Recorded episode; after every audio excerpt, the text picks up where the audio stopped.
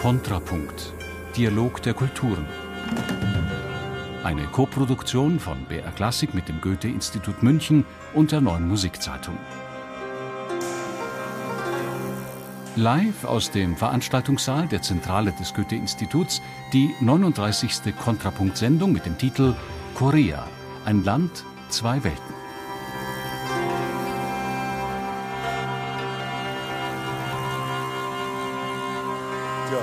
Hörerinnen und Hörer, liebes Publikum hier im Saal, unsere seit längerem geplante Sendung hat ja eine unerwartete aktuelle Brisanz bekommen. Kontrapunkt ist ein Kulturmagazin mit Musikschwerpunkt. Sicher wird auch die politische Situation in den Beiträgen unserer Gäste immer wieder eine Rolle spielen. Wir gehen heute verschiedenen Themen nach, historischen, politischen, kulturellen und speziell natürlich musikalischen. Unterstützt hat uns hierbei der Verein der Koreaner in München. Anlass heute Abend nach Nord wie nach Südkorea zu blicken, gibt uns ein musikalischer Brückenschlag in Person des Leiters des Münchner Kammerorchesters Alexander Liebreich. Er hat in den letzten Jahren in beiden koreanischen Staaten Erfahrungen im Rahmen seiner musikalischen Aktivitäten sammeln dürfen und einige seiner Projekte werden uns heute Abend interessieren. Und über solche Fragen über Musiktraditionen, über die heutige Musikszene in beiden Teilen Koreas wollen wir heute mit unseren Gästen sprechen. Aber zunächst hören wir mal einen kurzen Beitrag unseres BR-Korrespondenten Peter Kujat aus dem ARD-Hörfunkstudio in Tokio zur aktuellen politischen und kulturellen Situation.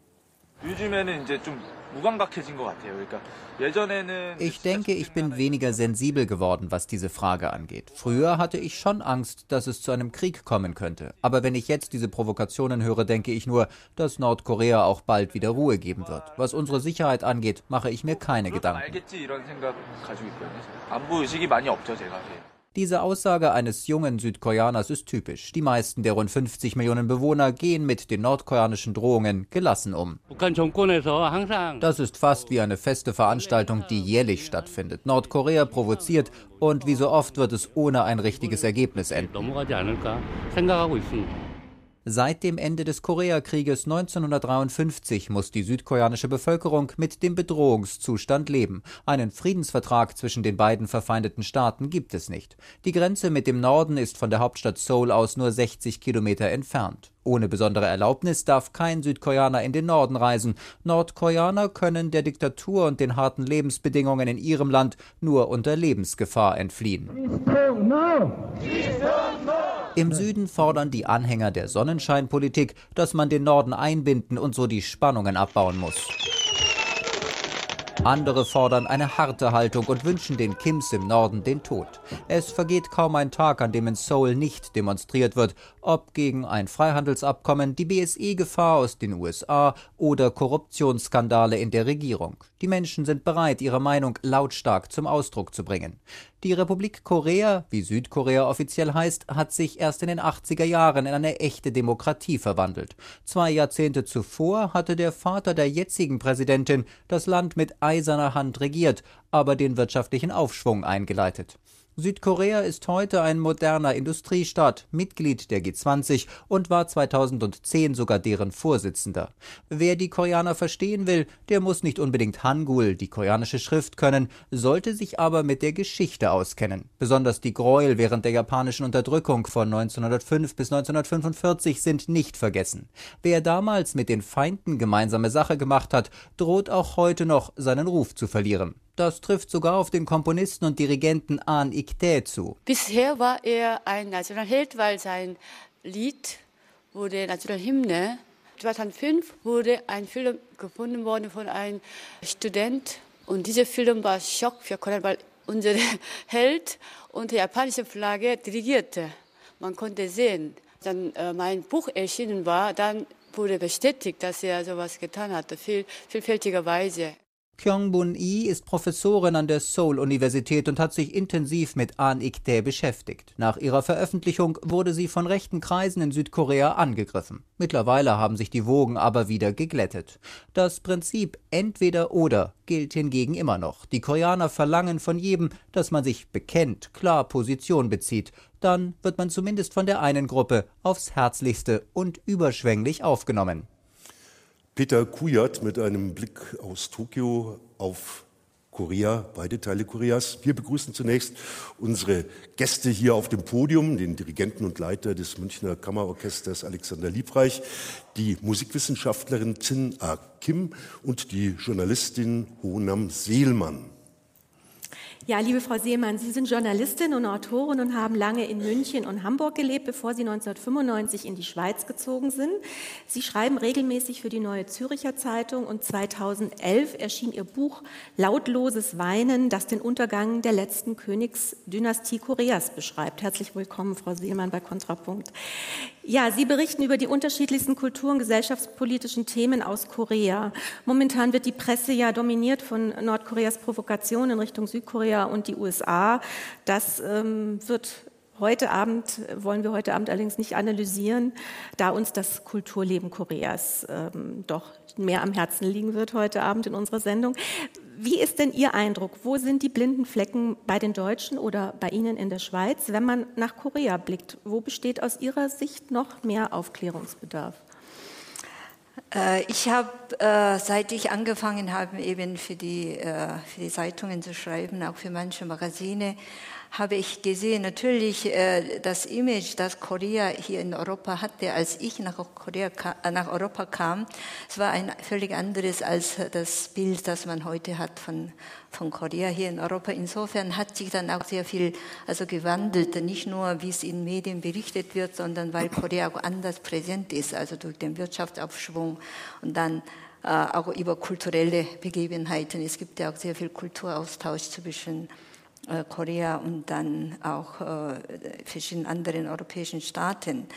Äh, aber trotzdem natürlich, also wenn man mit einem fernen Land zu tun hat, und Korea ist ja geografisch und kulturell ein fernes Land, da muss man natürlich sich dann damit intensiv beschäftigen, wenn man dann natürlich eine gute Kenntnisse haben möchte. Aber nicht jeder kann natürlich sich die Zeit nehmen und dann auch äh, das Interesse aufbringen.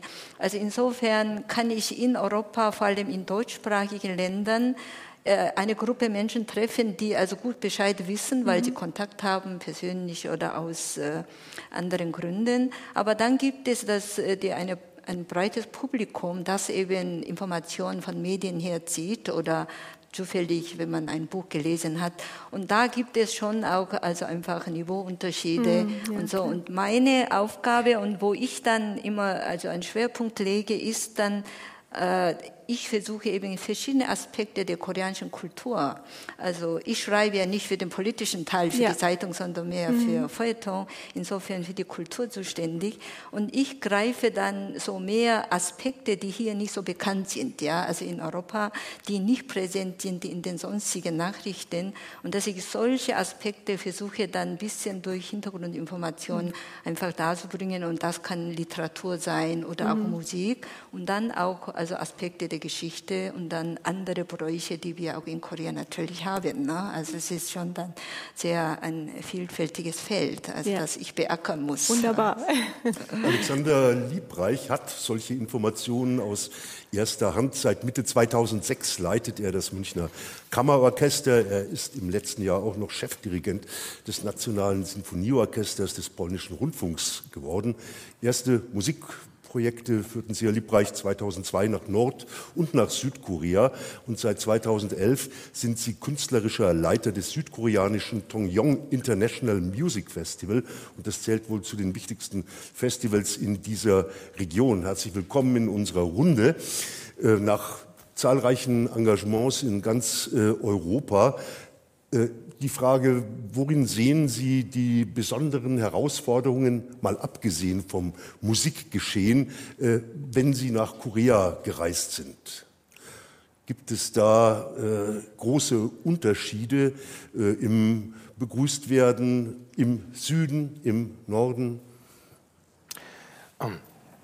Ich, ich glaube, dass die Koreaner die Musik grundsätzlich verbindet. Und das ist eigentlich auch meine Idee oder meine Intention und meine, mein, meine, mein Einsatz, das zu machen. Ich glaube, dass die Koreaner grundsätzlich ein unglaublich musikalisches Volk sind. Sie sind vergleichbar von der ganzen koreanischen Halbinsel mit den Italienern. Sie bezeichnen sich sowohl im Norden wie auch im Süden als die Italiener Asiens und das stimmt als solches. Und auch die Küche, die Kulinarik, die immer einen Bezug hat zum musikalischen Gestus, zum musikalischen äh, äh Auftreten, ist eigentlich Norden und im Süden eigentlich sehr an das Italienische äh, verbunden. Das heißt, es gibt eine Art von Belcanto-Stil in der ganzen in der ganzen koreanischen Halbinsel, der äh, das Musizieren durchdringt. Das gilt nicht nur für das Singen, die Nordkoreaner sind großartige Sänger, aber es gilt auch für das Musizieren mit den Instrumenten. Ich konnte Gibt es kleine Knicke im Belcanto so am 38. Breitengrad? ähm, das, das, das weiß ich nicht. Äh, äh, ähm, ich war leider nie am 38. Breitengrad, sondern ich war immer jenseits des 38. Breitengrads. Aber was auffällt, ist das sehr, sehr expressive Sprechen, das sehr, sehr expressive Ausdrucksverhalten der Koreaner. Im Norden, in Pyongyang zum Beispiel am Wochenende, äh, ganz deutlich in die Parks zu gehen, in diesen Morenbong-Hügel, der im Zentrum von Pyongyang ist, und dort Musik zu machen. Zum einen mit der Doppeltrommel, die wir heute schon, schon gehört haben, aber zum anderen einfach auch das Rausgehen, das Singen miteinander, das Umgehen einfach des Gesangs mit, miteinander. Und das merke ich im, im, im Süden, dass das genauso ist. Es gibt großartige Sänger aus dem Süden. Also ich glaube, das ist der Schlüssel zu dem Phänomen Kultur, der Phänomen Musik in Korea ist eigentlich das Singen, was auch so ausdrucksstark dann im, im, in anderen Instrumenten ist, ob man im Klavier oder im, im Geigen spielt. Das, was wir in der Musik von Isan Yunim haben, das Glissando, ist eigentlich ein hochexpressives Singen. Ja, nun begrüßen wir als dritten Gast in unserer Runde Frau Chin A. Kim. Sie sind aufgewachsen in Seoul und haben in den 90er Jahren Musikwissenschaft, Soziologie und Sinologie an der Universität Münster studiert. Zurzeit sind Sie Privatdozentin am Institut für Musik- und Medienwissenschaft an der Humboldt-Universität zu Berlin. Herzlich willkommen bei uns bei Kontrapunkt, Frau Kim. Ja, wir haben eingangs den enormen Wandel Südkoreas innerhalb der letzten 20 Jahre erwähnt.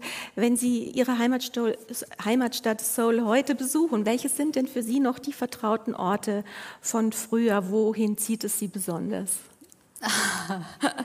Also ich bin lange schon in Deutschland, aber ich habe ständig zwischen Korea und Deutschland äh, gependelt und daher also würde ich nicht sagen, dass Korea mir besonders die Änderung in Korea mich besonders betrifft, aber ich würde schon sagen, wenn ich hier Hangang-Fluss lande, es gibt in der Mitte Seoul einen riesen Fluss und dieser Fluss heißt Hangang, dann mhm.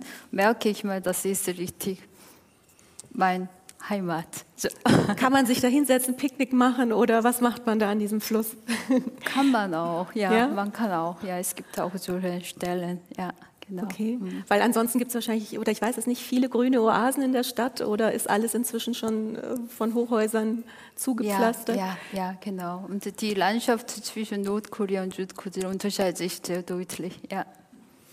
Dann machen wir mal einen ersten Ausflug in die Landschaft der koreanischen Musik und begrüßen sehr herzlich vier Musiker des Münchner Kammerorchesters, Max-Peter Mais und Nina Zehler Violine, Calvin Hawthorne Viola und Olivier Marot Violoncello. Begleitet werden sie vom Komponisten des Stückes, Yong Song, an der koreanischen Trommel Changgu. Sie hat die Form einer Sanduhr, die quer liegt und ist eines der häufigsten Rhythmusinstrumente in äh, Korea. Wir hören einen Satz aus Kwangya, fünf Korean Dances aus den Jahren 1906 bis 2003. In der Zeit sind die entstanden. Bitte schön.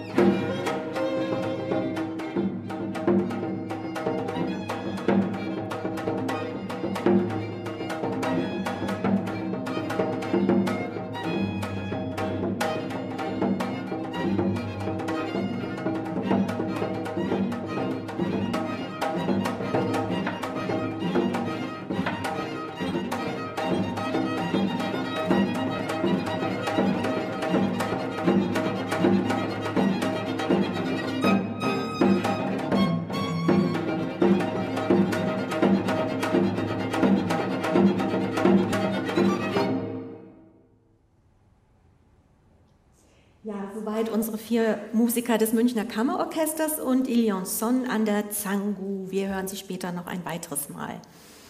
Alexander Liebreich, seit zehn Jahren sind Sie Brückenbauer zwischen der Bundesrepublik Deutschland, Nordkorea und Südkorea. Sie hatten eine Gastprofessur des DAD in Pyongyang und äh, sind eben, wie gesagt, seit 2011 künstlerischer Leiter des äh, südkoreanischen Festivals. Und im Dezember vergangenen Jahres haben Sie mit Ihrem Orchester eine Reise nach Nordkorea unternommen und dort zusammen mit nordkoreanischen Musikstudenten äh, in Pyongyang zusammengearbeitet. Wie kam es überhaupt kulturpolitisch zu dieser Annäherung, zu dieser Zusammenarbeit? Ähm, der erste Kontakt mit äh, Nordkorea oder der Demokratischen Volksrepublik Korea ähm, kam 2002 über eine Tournee mit der Jungen Deutschen Philharmonie. Die Idee war, im Norden und im Süden Bruckners achte Symphonie aufzuführen und jeweils 10 bis 20 junge Studenten aus dem Land, das heißt im Norden aus Nordkorea, im Süden aus Südkorea, ins Orchester zu bringen. Das war der erste Kontakt. Dann hat sich äh, diese Gastprofessur, ein erstes Experiment, einen westlichen Professor nach Pyongyang zu holen an die Hochschule für Musik und Tanz für die Dirigenten.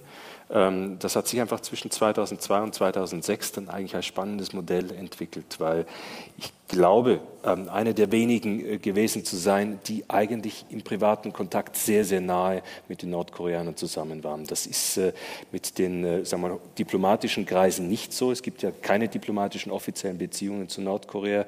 Insofern gibt es dort zwar eine Botschaftsvertretung, aber keine offiziellen Leute aus dem Ministerium oder aus dem Kabinett oder sogar Regierungsvertreter, die dorthin reisen.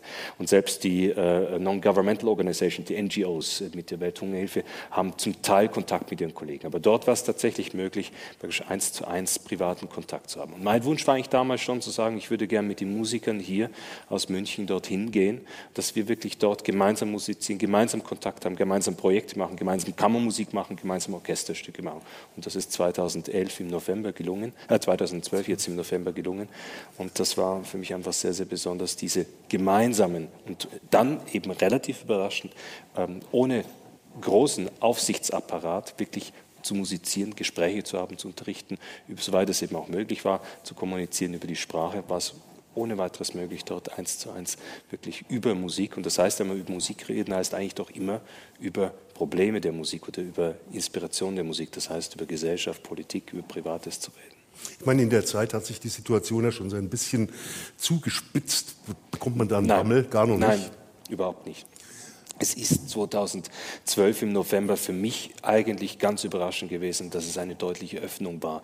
Und alle Leute, die das Land von außen betrachten und jetzt das letzte Jahr betrachtet waren, sind eigentlich schockiert über einmal die polemische Lage, die von außen sichtbar ist und eigentlich die Öffnung, die im letzten halben Jahr so deutlich spürbar war, für viele überraschend. Und das ist ein konträrer Sachverhalt, mit dem man momentan wirklich frustrierend umgehen muss, was überhaupt nicht in irgendeiner Weise zusammen. Deshalb stehen Leute wie konsterniert vor. Es war ganz deutlich eigentlich zu spüren. Es ist nach wie vor, die Leute, die auch jetzt im Nachhinein aus Nordkorea rauskommen, sagen, es ist eine Änderung spürbar. Es gibt Touristen, die Straßen haben sich verändert. Und was für mich und für uns vor allem wichtig war, war, dass der Kontakt vollkommen möglich war, unkontrolliert, unnachbar, nicht nachvollziehbar oder unüberprüfbar, dass man einfach dort weitergeht. Haben Sie einen Unterschied gespürt in der Ausbildung zwischen nordkoreanischen und südkoreanischen Studenten? Ähm, wir haben es dort mit einzelnen Leuten. Also die, die, ich kann nicht die, die, die Spitzen oder die Eliten vergleichen. Ich finde, wie ich schon sagte, Koreaner grundsätzlich sehr, sehr musikalisch und sehr, sehr eindrucksvoll. Wir waren dort alle von dem Niveau, so kann ich das eigentlich sagen, doch relativ überrascht. Also es sind großartige Musiker, die sehr, sehr, sehr auf einem hohen Standard sind. Das Problem, was im Norden da ist, ist die instrumentale Lage. Das heißt, das Material ist schlecht. Die Streichinstrumente, alles, was man dazu braucht, vor allem bei den Blasinstrumenten noch schwieriger, mit dem, den zum Beispiel Rohrblattinstrumenten, mit den Blechblasinstrumenten, dass man dort eigentlich ein gutes Material bekommt, um eigentlich auf dem Niveau zu musizieren. Das ist einfach das Problem der Versorgungslage. Herr Liebrecht, Sie sind ja im Nord- und Süd aktiv. Wie ist denn jeweils das Interesse in der jeweiligen anderen Seite des Landes, also für Ihre Aktivitäten? Also wie sehr interessiert man sich in Südkorea für das, was Sie im Norden machen und andersrum?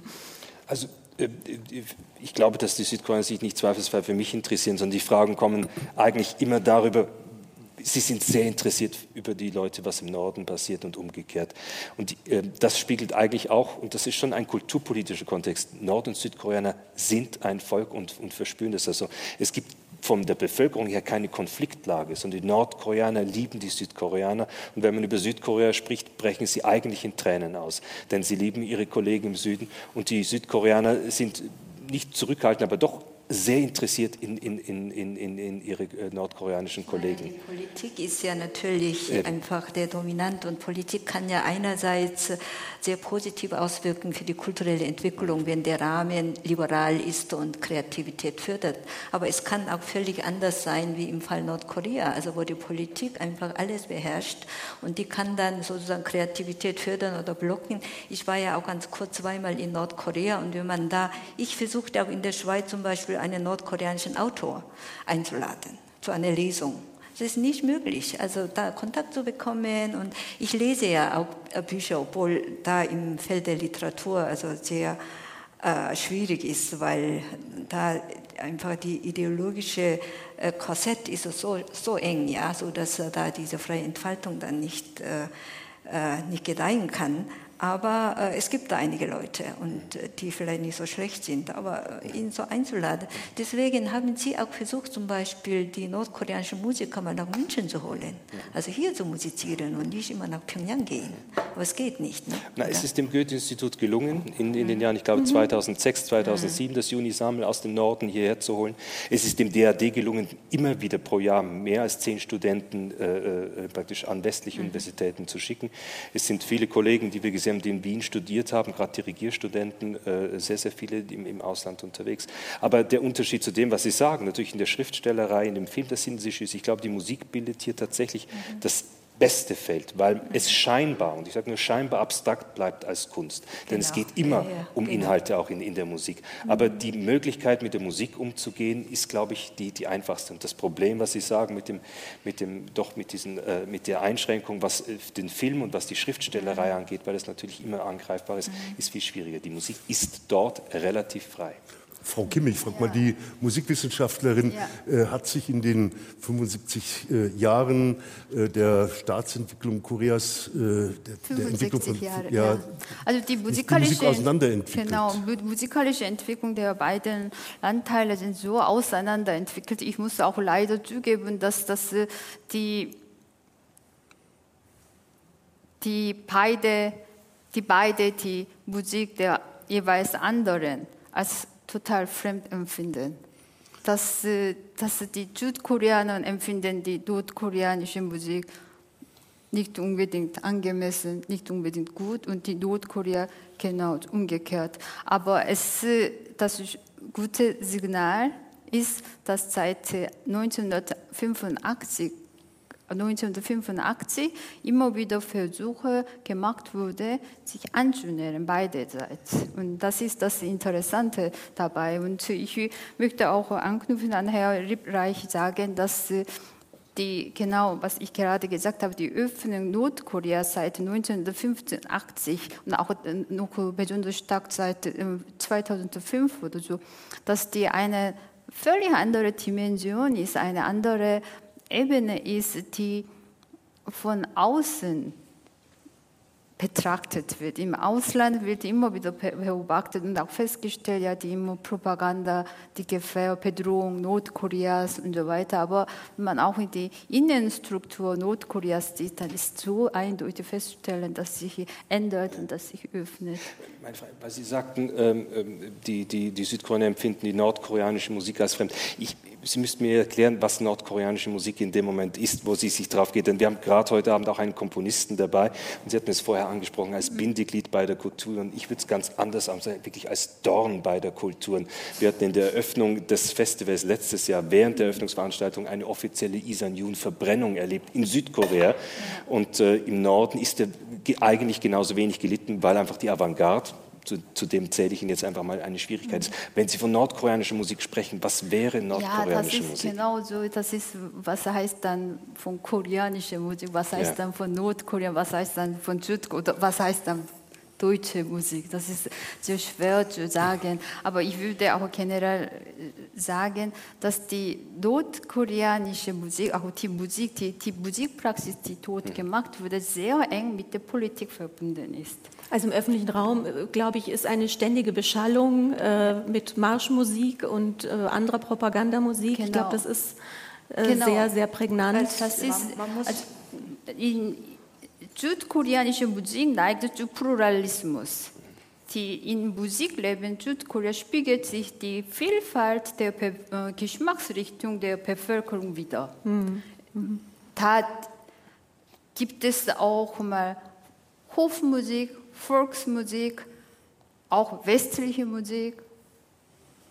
Ja, ein großer, großer, Pluralismus, ja. Ja, im mhm. Süden. Mhm. Aber in Nordkorea konzentriert man sich konzentriert ganz stark auf die Volksmusik, mhm. weil Nordkorea die arbeitende Partei, äh, Arbeiter, mhm. Arbeiterklasse in den Vordergrund stellt. Und das ist die Musik, die Volksmusik, die immer wieder in den Vordergrund, das sehr zentriert diese Bereiche gefordert wird. Aber wenn Sie, Herr Ibrahim, Bruckner aufführt, Kunstmusik, Shostakovich, da unterscheidet sich nicht so die nordkoreanische Tradition ja. und, und, Praxis ja. und südkoreanische Praxis. Ja. Aber wenn man wirklich innen die Innenbinnenstruktur Nordkorea, Südkorea miteinander vergleicht, nordkoreanische Musik wird engstens gebunden mit der Politik. Nordkoreanische musikalische Produktionen, die neu entstandenen, wird immer überprüft nach der Maßgabe der Klassenhaftigkeit, Revolutionarität. Und nur die Stücke, die diesen Vorgaben folgen, die werden akzeptiert und aufgeführt. Aber wenn Sie davon sprechen, über die Vielfalt der südkoreanischen Musik, nämlich die Musik, die tatsächlich im Süden gelebt wird, von der Popmusik ja. bis zur Klassik. Wenn ich das im Norden betrachte, ja. ist die Propagandamusik eines. Aber die Musik, die im Norden auch gelebt wird, ist natürlich die klassische Musik, das sagen Sie. Aber ja. es gibt im Norden auch eine Musik, die gelebt wird, die letztendlich mit unserer Popmusik sehr gut vergleichbar ist. Denn es gibt die westliche Popmusik im Norden ganz, ganz deutlich. Das einer der ersten Erlebnisse war, dass ich in ein Restaurant äh, gegangen bin und mir dort quasi quasi der Titelsong zum Film Titanic vorgesungen wird. Also es gibt diese, diese, diese, diese, diese äh, äh, westliche Musik ganz deutlich. Also die Popmusik ist dort momentan sehr, sehr präsent. Die kennen von Michael Jackson bis, bis Céline Dion, wie gerade äh, äh, relativ, relativ viel. Also die Kultur ist an sich so. Wenn Sie sagen, die nordkoreanische Musik ist die, die vom System nach außen getragen wird, quasi die Auftragskompositionen, um praktisch den Propagandaapparat aufrechtzuerhalten, sehe ich das als Bruchteil. Aber ich wünsche mir natürlich auch gerade in der Arbeit zusammen, mich auf diese breite Musik Musik, die tatsächlich gelebt wird, auch, auch zu, zu konzentrieren. Und die finde ich gar nicht so unterschiedlich zur südkoreanischen Musik. Werfen wir einen Blick auf eine Komponistenpersönlichkeit, die vielleicht Gesamtkorea in gewisser Weise widerspiegelt auf Isang Yun, der weder im Süden mal so richtig gelitten war, der im Norden ja auch nicht gerade auf allzu große Freundschaft und Sympathie stieß. Wie ist das heute mit äh, Isang Jung, der bei uns ja im Westen im Grunde genommen als einer der ganz Großen der neuen Musik äh, gefeiert wurde? Also, äh, weil man, weil man auch immer sagt, dass äh, Südkorea mit dem Wandel, ich meine, Südkorea ist ein hoher Industriestaat, aber die Meinungsfreiheit ist eine relative Geschichte, auch in Südkorea. Und äh, ähm, ich finde es eben, wie angesprochen sehr bezeichnend. Die Familie von Isan Yun ist selber 95 gestorben, seine Frau und seine Witwe waren auch jetzt beim Festival Ende März wieder da und trauen sich aber nicht in den Konzertsaal zu gehen, weil sie das, die Angst haben müssen, offiziell wirklich äh, äh attackiert zu werden. Es war letztes Jahr wirklich ein gewisser Höhepunkt Höhepunkt, wo man diese Landesverratgeschichte nochmal noch mal aufge, aufge, äh, aufgezogen hat, auch in der Presse, wo äh, das Haus auch von, von, von der Witwe, die jetzt auch im Süden ein Haus hat, äh, wirklich öffentlich geschändet wurde. Das ist sehr, sehr schwierig. Und eben die Musik ist im Norden auch nur partiell populär. Es gibt eben ihn quasi noch ein bisschen in der offiziellen Volks erhält Verehrung, aber inhaltlich ist die Musik überhaupt nicht mit der, wie Sie sagen, nordkoreanischen Musik irgendwie kompatibel, weil sie viel zu modern ist. Ich meine, das, das Leben von Isang Yun ist ja ziemlich symbolhaft, beispielhaft für die geteilte Lage Koreas. Und er ist ja wirklich in Südkorea, ganz im Süden an de, am Meer. Das ist seine Heimatstadt und dort ist er geboren und dann ist nach Deutschland zum Studium. Aber dann konnte er nie wieder nach, äh, in den Süden zurückkehren. Also als er dann gestorben ist, nachdem er eben als wir noch eine Diktatur hatten, einfach äh, durch Nacht- und Nebelaktion einfach verschleppt wurde aus Deutschland. Aber und, darf ich ganz kurz einnehmen, weil ja. es mir nie ganz klar wurde, äh, er ist natürlich äh, illegal nach Ostberlin und ist genau. in den genau. Norden ja, gefahren ja. und zurückgekommen. Genau. Stellen Sie sich vor, Sie würden als Deutsche während des Kalten Kriegs illegal in die DDR gehen und genau. wieder zurückgehen, hätten Sie große Probleme. Das wird für mich nie ganz klar, weil er ist ein kluger Mensch, warum er das getan hat. Auch wenn er den Lust am freien Gedanken hat, muss man mit diesem Risiko deutlich rechnen. Und ich denke, er muss sich bewusst gewesen sein, dass er eigentlich konsequenten Tragen also, haben muss. Was tatsächlich seine die, äh, Gründe waren, warum er dann diesen Schritt da unter unternommen hat. Also das habe ich auch dann nie richtig erfahren können. Aber wie auch immer, ich hätte mir dann mehr gewünscht, dass als Südkorea liberalisiert wurde und Demokratie, dass äh, wir die Größe haben sollten, ihn aufzunehmen. Aber es gibt eben einfach diesen ideologischen Graben in, in, in Südkorea auch, ja, und das ist, äh, kommt dann vom Krieg her, aber auch also von der ganzen Geschichte. Also man muss natürlich die, bis in die Tiefe dann der südkoreanischen Geschichte einfach kennen, um einfach dieses Phänomen äh, Isang-Yun dann einfach zu sehen, wieso bis heute ja, man nicht einfach mit Offenheit über ihn reden kann, warum man seine Werke nicht also mit äh, großem Applaus in Südkorea aufgeführt werden können und so. Also das ist für mich dann schon ein, ein wirklich ein ja, ein Teil der Tragödie natürlich dann. Auch. Ja, wir hören jetzt einen kurzen Ausschnitt aus einer Komposition von Isan Jung, Chamber Symphony One, in einer Aufnahme des Münchner Rundfunks, des Münchner Kammerorchesters, um Gottes Willen, aus dem Jahr 2006.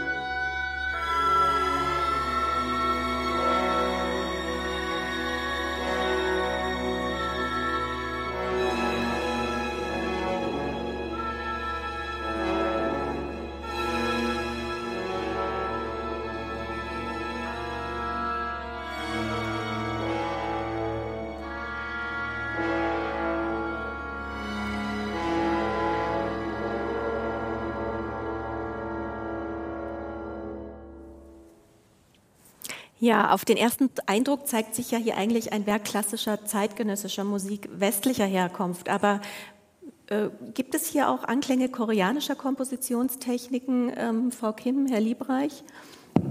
Ja, es gibt äh, sicherlich also äh, koreanischen, also er hat auch viele koreanische musikalische Strukturen der Hofmusik auch übernommen in seine Kompositionen aneignet. Auch wichtig für, die, für das Verständnis seiner Musik ist vor allem die, die Philosophie, die dahinter steckt, zum Beispiel Taoismus. Das ist nicht unbedingt äh, koreanisch, man kann nicht spezifisch koreanisch nennen, sondern eher alt chinesische oder altchinesische, koreanische Philosophie, die Taoismus, dass alles fließend ist, dass alles in Bewegung ist.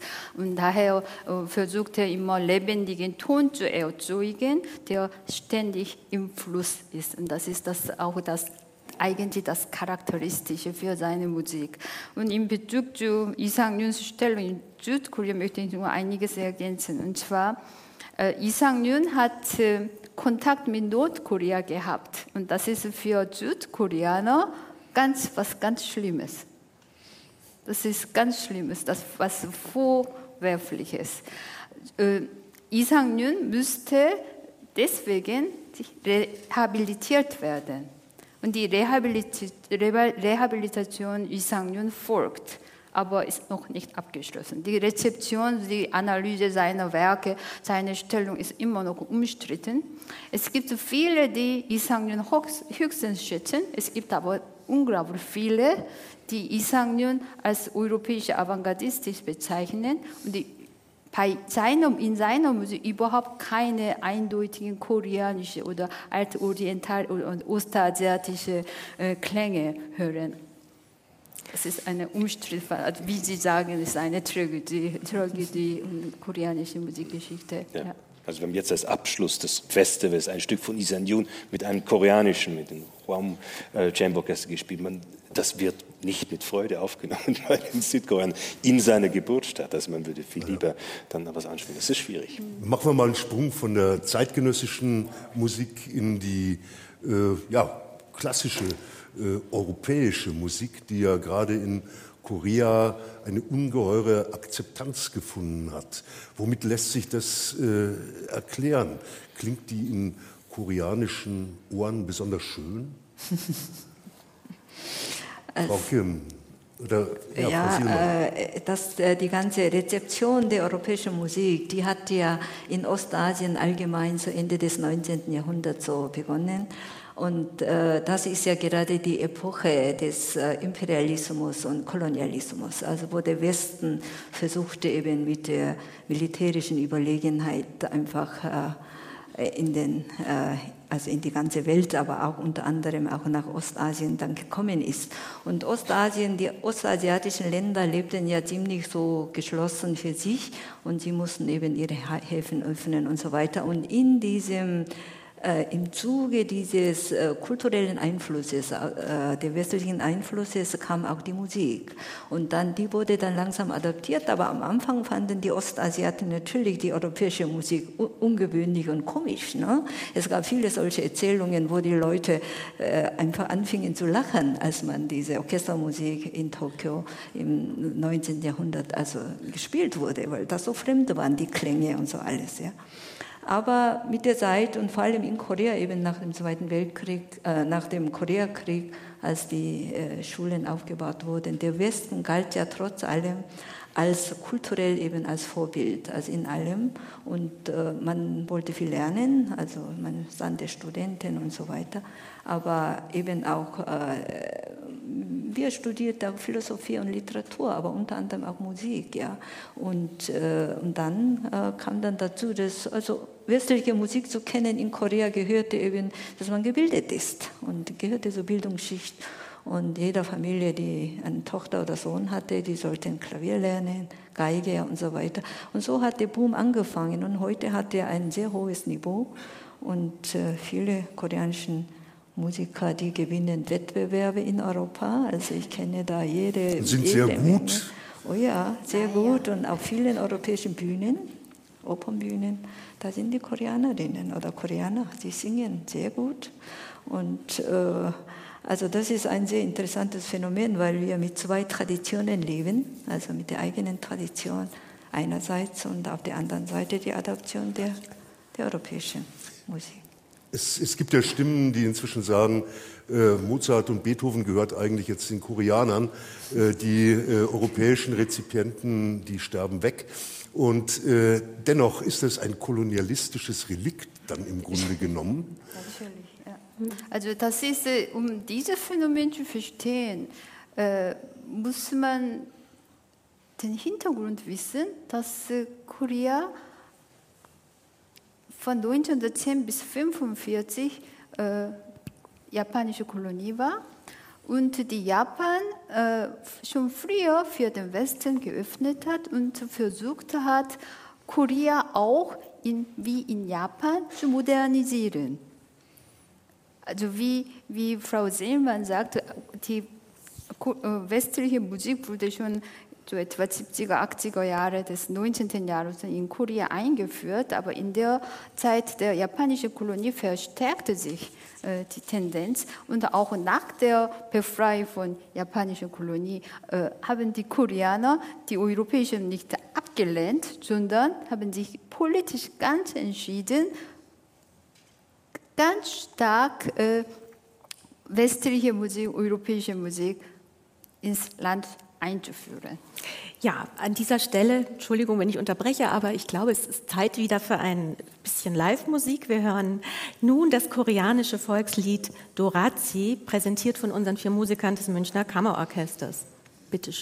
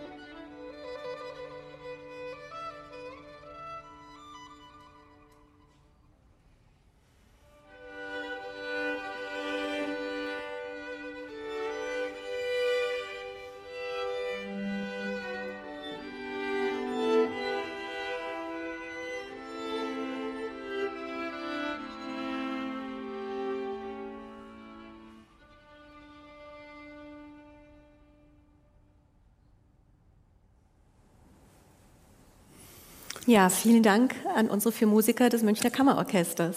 Bevor wir in die Schlusskurve einfahren, möchte ich ein deutsches Vorurteil untersuchen. Es gibt ja an Musikhochschulen das Gerücht, dass äh, hunderte koreanischer äh, hoch gut ausgebildeter Studentinnen äh, nach Deutschland kommen, dort studieren, um dann nach Hause zurückzukehren und um zu heiraten und gar nicht mehr um äh, zu musizieren oder vielleicht nur noch sehr häuslich. Ist da was dran, Frau Kim? Ja. Frau Eggebrecht. Ja, es gibt in der Tat sehr viele koreanische Studenten in der Musikschule und auch alle sagen, also die, auch die Lehrende in der Musikschule sagen, ohne Koreaner müssen alle Musikhochschüler in Deutschland schließen. Also so weit ging es. und dann wenden wir uns aber vielleicht äh, doch lieber dem äh, konstruktiveren Teil des Brückenbaus äh, zu. Kunst, Kultur äh, hat es oft geschafft, auch große Gegensätze, ideologische Gegensätze äh, zu überwinden. Gibt es wenigstens Ansätze äh, in der Auseinandersetzung oder in, in der Annäherung zwischen Nord- und Südkorea auf kulturellem Gebiet oder ist das jetzt auch alles im Moment eingefroren? Besteht Hoffnung, dass sich das wieder öffnet? Frau Silmaner Es gab äh, im Moment äh, sind viele kulturelle Projekte, die dann äh, in, in den früheren Jahren verfolgt wurden, sind mehr oder weniger zum Stillstand gekommen. Also ein Projekt, das mir ja sehr am Herzen lag, äh, leider ist das ruht auch gerade dieses Projekt. Das ist nämlich äh, man hat 2006 eben eine äh, Kommission gegründet aus nordkoreanischen und südkoreanischen Linguisten, Sprachwissenschaftlern, Soziologen, um ein gemeinsames Wörterbuch zu erstellen, weil die Sprachen in diesen langen Jahren der Trennung sich sehr auseinanderentwickelt haben. Und in, in Südkorea, wir haben sehr viele Anglizismen und in Nordkorea kennt man sie überhaupt nicht. Also so, dass, also wenn ein Nordkoreaner in den Süden kommt, äh, der muss sprachlich sozusagen ziemlich aufgefrischt werden, damit er auf diesen Standard kommt. Ja? Und um das einfach an, äh, auszugleichen und vor allem auch als Projekt äh, für die kommende Wiedervereinigung hatte man versucht, ein Wörterbuch zu erstellen. Und man hat viele Jahre daran gearbeitet, aber jetzt ist, ist das nicht Frau geworden. Sie sagte gerade, für die kommende Wiedervereinigung ein Programm ja. zu erstellen. Ich muss auch sagen, es gibt einen Wiedervereinigungsminister, ein Ministerium in Südkorea. Also man muss das sagen, das ist schon impliziert. Nein, aber Sie, Sie sprachen über die, die, die, die Kultur. Ich glaube, da spielt Deutschland und auch das Goethe-Institut eine ganz besondere Rolle. Ähm, denn das Treffen außerhalb Koreas ist dann oft einfacher. Es gab zum Beispiel in Bayreuth das Osterfestival, also nicht das, das Wagner-Festival, sondern das Osterfestival, wo der Herr Koschik, der Vorsitzende der, der deutsch-koreanischen Parlamentariergruppe, immer wieder Nord- und Südkoreaner gemeinsam ins Orchester geführt hat, die dort sofort, in dem Moment, wo sie gesehen zusammensitzen, Bier trinken und praktisch äh, wie, wie, wie, wie, wie magisch angezogen miteinander wirklich dann, dann durch Bayreuth zogen und, und dass das, das möglich war, dass die dort zusammen sind. Das sind äh, mögliche Projekte. Es gab immer den Wunsch auch vom Goethe-Institut in Berlin, ein gemeinschaftliches koreanisches Orchester mit, den, äh, mit einer Komposition von Kim Il-sung zu machen. Äh, sorry, mit äh, ein freudscher der. ja. ja. ja, ich muss mich hier im Geiste bei Junin San äh, ja, denn viele der, der, nordkoreanischen Kompositionen sind natürlich tatsächlich im Kanon von Kim Il-sung entstanden. Aber insofern, äh, nein, mit, mit, mit äh, Unisan das, das äh, mit der Komposition in Berlin zu machen. Aber das ist vielleicht gar keine so gute Idee, weil natürlich äh, Unisan belastet ist und ähm, es wird immer wieder auch an Visa ganz kurzfristig scheitern. Und da spielt die außenpolitische Lage schon immer wieder einen Streich. Denn der Wunsch ist absolut da. Und ähm, wir hoffen auch mit dem Münchner Kammerorchester in beiden Koreas immer wieder gemeinsam zu musizieren. Also ich glaube, da könnte ein Partnerland wie, wie, wie Deutschland kann da eigentlich dann ein Schlüssel sein. Ich, ich, schließe mich auch an. Also das Goethe-Institut Korea tut auch jede Menge in dieser Hinsicht, soweit ich mal weiß. Und auch es wäre gut, wenn auch ein, ein anderes eine andere Nation, die auch ähnliches Erlebnis hatten wie Korea, auch da mitmachen würden. Aber ich glaube, in, auch inland, inländisch, in, in, zwischen den beiden Ländern gibt es auch unterschiedliche Annäherungsversuche in unterschiedliche Formen seit 1985, wie gesagt vorhin. Also es gibt zum Beispiel unterschiedliche Konzerte, Veranstaltungen gegeben, Festivals und äh, Institutskooperationen, Austausch der Musikern. Es gibt sowas in dieser. Also ich finde, wichtig ist vor allem aber, dass man nicht nur dieses ähm, solche Veranstaltungen einfach äh, stattfinden lässt und plant, sondern das wäre dann nur Event. Mhm. Also das, es schön wäre es, wenn es sowas auch kontinuierlich geschehen würde, wirklich in sehr in einer großen Häufigkeit und mit internationalen Kontexten. Vielleicht nur ganz kurz, das eben gehörte Lied Dorachi, was um eine Blume geht, ist äh, ein gesamtkoreanisches Lied. Das ist ein Volkslied, was im Norden ist. Also wir haben das aus einem Kompositionsbuch tatsächlich einen nordkoreanischen herausgenommen und das ist im Süden genauso bekannt wie im genau, Norden. Also genau. Arirang ist vielleicht das zweite, genau. zweite klassische Beispiel. Es gibt Lieder und Liedgut, was in beiden Ländern sowieso da ist. Ja, und auch man muss auch sagen, die, wie ich auch vorhin gesagt, die Entwicklungen der beiden Landteilen äh, sind wirklich sehr auseinander, äh, auseinander verlaufen. Aber das ist nur ein Konsequent von, von nur 60, 65 Jahrjährigen oder Jahr währenden Entwicklungen. Die Kurier waren immer vereint vor der Trennung und sie haben eine tausendjährige gemeinsame Tradition. Und die Rückblicken oder Rückgesinnung Tradition, das könnte Korea also auf kultureller Ebene eine Annäherung. Ich, ich denke schon, dass wir kulturell schon äh, noch viel oder genug gemeinsame Substanz haben. Also würde die Politik nicht jetzt so dominant jetzt mal über alles bestimmen. Und äh, leider ist ja die, die kulturellen Austausch oder die, der kulturelle Austausch zwischen den beiden Korea-Stande leider sehr, sehr im Schatten der Politik. Und würde die Politik bisschen sich zurücknehmen und einfach lassen. Es gab ja sehr viel Treffen von Autoren und Sportler, Sportereignisse, hat es alles gegeben. Aber die Politik tritt plötzlich auf die Bühne und dann äh, können all die Künstler, Musiker, die sich bemühen und so sich engagieren, es kommt zum Stillstand. Und da meine ich, äh, Leider, leider. Also Politik ist manchmal kann sehr gut sein, wenn es gut macht, aber in manchen Feldern kann das einfach sehr viel abblocken und dann äh, und es ist im, im Falle Koreas ist sehr zu bedauern und in Nordkorea ändert sich auch, was Sie auch sagen. Ne? Also es gibt heute viel mehr Informationen nach Nordkorea. Ja, es ist Zeit für unsere Schlussrunde. Jo. Die Sendung neigt sich dem Ende äh, entgegen. Noch eine kurze letzte Frage an unsere Gäste. Angesichts der momentan angespannten Zeiten ist es natürlich schwierig, Prognosen zu treffen. Doch was glauben Sie, wird es weitergehen in Korea? Ähm, wird es irgendetwas geben, äh, das äh, auch das gemeinsame kulturelle Erbe stärker ins Bewusstsein zu rufen und dass sich die Wogen glätten? Was wie sehen Sie die Zukunft in der nächsten Zeit? Ja, ich, ich denke schon, dass äh, zumal die, unsere jetzige neue Präsidentin einfach gesagt hat, äh, sie möchte eben versuchen, äh, Gespräche zu führen mit Norden. Und äh, im Moment ist einfach so eine aktuelle Situation, aber wenn die Bogen sich geglättet haben, ja, dass das vielleicht doch dann zum Gespräch kommt und dass in kleinen Schritten, dass das doch dann vorwärts geht. Also das hoffe ich sehr und es sieht, also ich bin nicht so sehr skeptisch jetzt.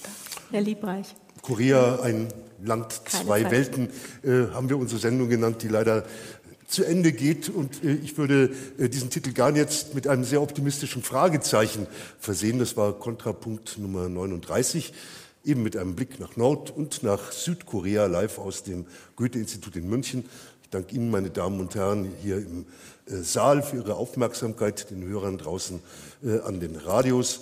Dank unseren Gästen Honam Seelmann, Zin A. Kim und Alexander Liebreich. Ja, zum Schluss hören wir nun noch mal unsere vier Musiker des Münchner Kammerorchesters.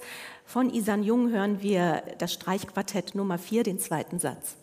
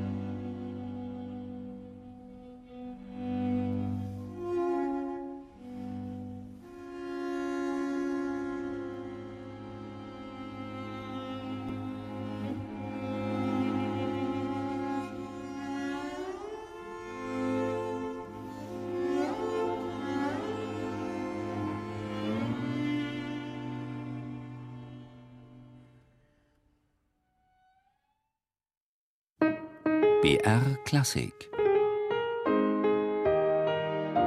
Nachrichten